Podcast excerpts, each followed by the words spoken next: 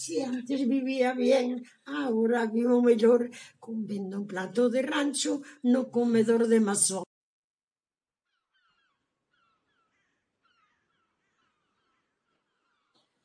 Boas tardes. Somos Laura Martínez e Alina Chirat, dúas estudantes do Máster en Arqueoloxía e Ciencias da Antigüidade da USC. Hoxe imos falar dunha xoia do patrimonio industrial, a fábrica conserveira e baleira de Masó, en Cangas do Morrazo, Para isto, contamos co testemuño de Luísa Apasula e a súa filla Ana quienes nos van achegar a historia da fábrica, que foi o motor industrial desta fermosa vila pontevedresa. Presumida, eu como era moi presumida, non sabes, estaba encargada. Puño o mandilón as puñe, pero na cabeza non quería poner nada. Porque era moi presumida. Para non despeinar. Sí, para non despeinarme. E como era encargada, non sabes, facía o parvo. Entendes? Antes de comezar, imos coñecer algo máis sobre este lugar que tantas historias agocha. Cangas, unha vila mariñeira situada no Morrazo, carda unha forte tradición mariñeira que aínda se respira nas súas rúas. Os barcos pesqueiros, a lonxa, o paseo marítimo e o canto inquedo das gaivotas funcionan como reflexo da historia da vila, ligada íntimamente ao mar. Preto ao corazón do pobo xace o esqueleto dun xigante que morreu hai trinta anos, a fábrica de Masó. Construída no ano 1941, foi o resultado da gran evolución que sufriu a industria conserveira en Galicia a mediados do século XIX, impulsada por empresarios cataláns, quenes xa modificaron a vida da beiramar dende o século XVIII. Esta fábrica, hoxe caída no olvido, foi a máis grande e moderna de Europa, ademais de ser a principal fonte de subsistencia para moitas familias en tempos de fame e penurias. Xa te necesitaba. Xa necesitamos disso, entendes? Eh, e aquí, canto máis, mellor. Necesitamos ti tamén. Pois, pois, ven detrás, ven todo iso, entendes? E levar cartos a casa tamén. Claro. A súa plantilla foi case íntegramente feminina, xa que as mulleres eran menos conflictivas e tiñan salarios máis baixos.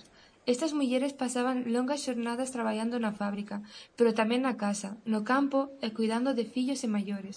Por iso, consideramos que non hai ninguén mellor que elas para poner en valor o noso pasado e o noso patrimonio industrial. O pequeno porcentaxe de homes que traballaban adicábanse a labores de carpintería e mecánica. Había car carpintería. Eh, albañiles. Carpintería. De todo, carpintería, de todo. Papá lo conocí. A papá lo conociste, se marchó a papá. Eh, era carpinteiro. Ah, mira, Daqueles. Era carpinteiro, sí, Moisés, sí. Sale unha historia da morte, mas ou? Bueno, máis de unha, sempre. máis de unha. Tal era a cantidade de traballo na fábrica que cando Pito soaba unha soa vez o aviso era para as mulleres de Cangas. Cando o pito soaba dúas veces, a necesidade de persoal era maior e as mulleres chamadas incluían desta volta as de Coiro, San Pedro e Darbo. Cando a pitada era moi longa, incluía xa o resto das mulleres das parroquias do Ío e Aldán. Esta pitada longa era xeral para toda a xente, porque o peixe era moi abundante, o traballo era enorme. Cando era hora de arriar, a pitada era curta. E a ti que era o que máis te gustaba trabajar? La sardina, el bonito? Que era un don da niña En todo me carga Diola, en todo. en todo. En todo. Levantaban pola mañán, traballábamos, traballábamos, que levantar pola mañán e xenxíamos todos para empezar a traballar a xente, non sabes? Para empezar a traballar a xente. E eles miraban iso, entendes? Claro. Xa, non? Claro. E, despois velaban as pitadas esas a cando E cando había que velar, te gustaba? Os gustaba velar? Me gustaba máis velar, muchacho. Por qué? Porque ganabas, porque, porque ganabas máis dinero, non? Non, non sei, ganaba todo. É porque os encargadas por iso, van. A industria conserveira instalouse naqueles territorios onde a materia prima era abundante e onde, en cambio, a man de obra era barata, O impulso destas fábricas de conservas foi engulindo aos pequenos comercios e pasado un tempo situábanse no centro das actividades locais. Tal era a súa importancia que en torno a estas conserveiras foron surxindo novos negocios que abastecían as grandes fábricas de todo o material necesario para o seu funcionamento. Desta maneira, se a fábrica fallaba, non só afectaba os seus traballadores directos, senón tamén a población da zona. Pero voltando ao que nos interesa, a aparición nas costas galegas destas fábricas conserveiras impulsou o traballo feminino, no que as rapazas comezaban a traballar moi novas.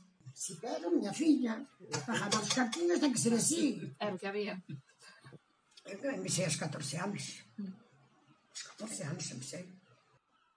Con estas grandes conserveiras, as mulleres aportaban o seu xornal para sustentar a familia e, de xeito inesperado, o seu traballo foise convertendo en algo fundamental para as familias galegas. A fábrica de Masó foi inaugurada no ano 1942 e xa dende o primeiro momento contaba coa última tecnoloxía, pois tiña cámara frigorífica, fábrica de envases, zona de varadoiros para a reparación da flota pesqueira, taller mecánico e ademais contaba con gardería, comedor, duchas e economato para os traballadores, o cal foi pioneiro no seu momento. Mantívose a bo nivel productivo ata a década de mil novecentos setenta, cando comezou a verse afectada por restricións externas, políticas bancarias e diversos factores sociais. Primeiro pechou a empresa Masó de Bueu e despois os traballadores foron trasladados á fábrica de Cangas. Pouco despois, en 1996, tamén pechaba esta fábrica e dende entón atópase nun estado lamentable pese a estar catalogada como ben patrimonial. Paseando polo porto pesqueiro de Cangas, deixamos atrás as novas instalacións para atoparnos de frente co glorioso pasado industrial. Alí durmen os restos do que foi a enorme e gloriosa fábrica de Masó, cuxo nome aínda se pode ler na torre do reloxo en estilo modernista. A súa presenza aínda impresiona maiores e cativos, uns por coñecer o seu papel como sustento de moitas familias e outros por ser un edificio que destaca na paisaxe. Un cachalote que cheiraba mal e todo, Era un malo cachalote, non sabes? E unha hermana tamén que se era. E tanto fedor que había, o cachalote non se paraba. Había un muiño de muera fariña, non sabes? De muera fariña do cachalote. E cheiraba moi mal.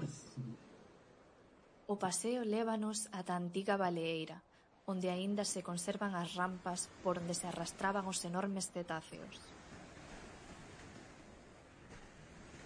Hombre, Éramos todos mal. Mal, mal. Éramos todos mal. Porque deu mil vidas a Cangas. A señora.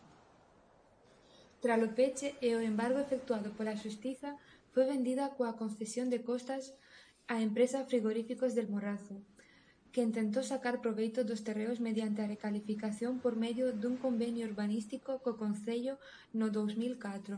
O obxectivo era crear un complexo con amplas zonas verdes e un uso residencial, coa construción dun hotel, edificios de vivendas e un porto deportivo.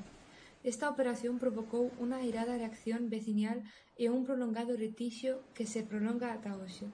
Os intentos de declarar a fábrica de Masó ben de interese cultural foron sistematicamente aplazados pola Xunta por razóns orzamentarias.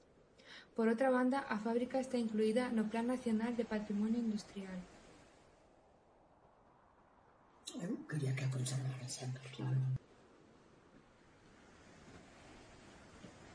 Tras escoitar esta pequena historia, gustaríanos plantexar algunhas reflexións finais ás persoas que nos están escoitando. Creen que a fábrica forma parte da nosa identidade e do noso patrimonio? Debemos deixala caer no olvido ou é a nosa responsabilidade darlle un novo uso que respete a súa estrutura e a súa historia? Debemos centrarnos no progreso e deixar o pasado atrás? Convidamos a reflexión. Adicamos este podcast a Ana María Soto, que loitou polas traballadoras e traballadores da fábrica e foi todo un exemplo de gran profesional e persoa. Queremos dar as grazas especialmente a Luísa por facernos partícipes da súa historia e a súa filla Ana por facilitarnos a entrevista. Tamén a Manuela Acuña por presentárnoslas.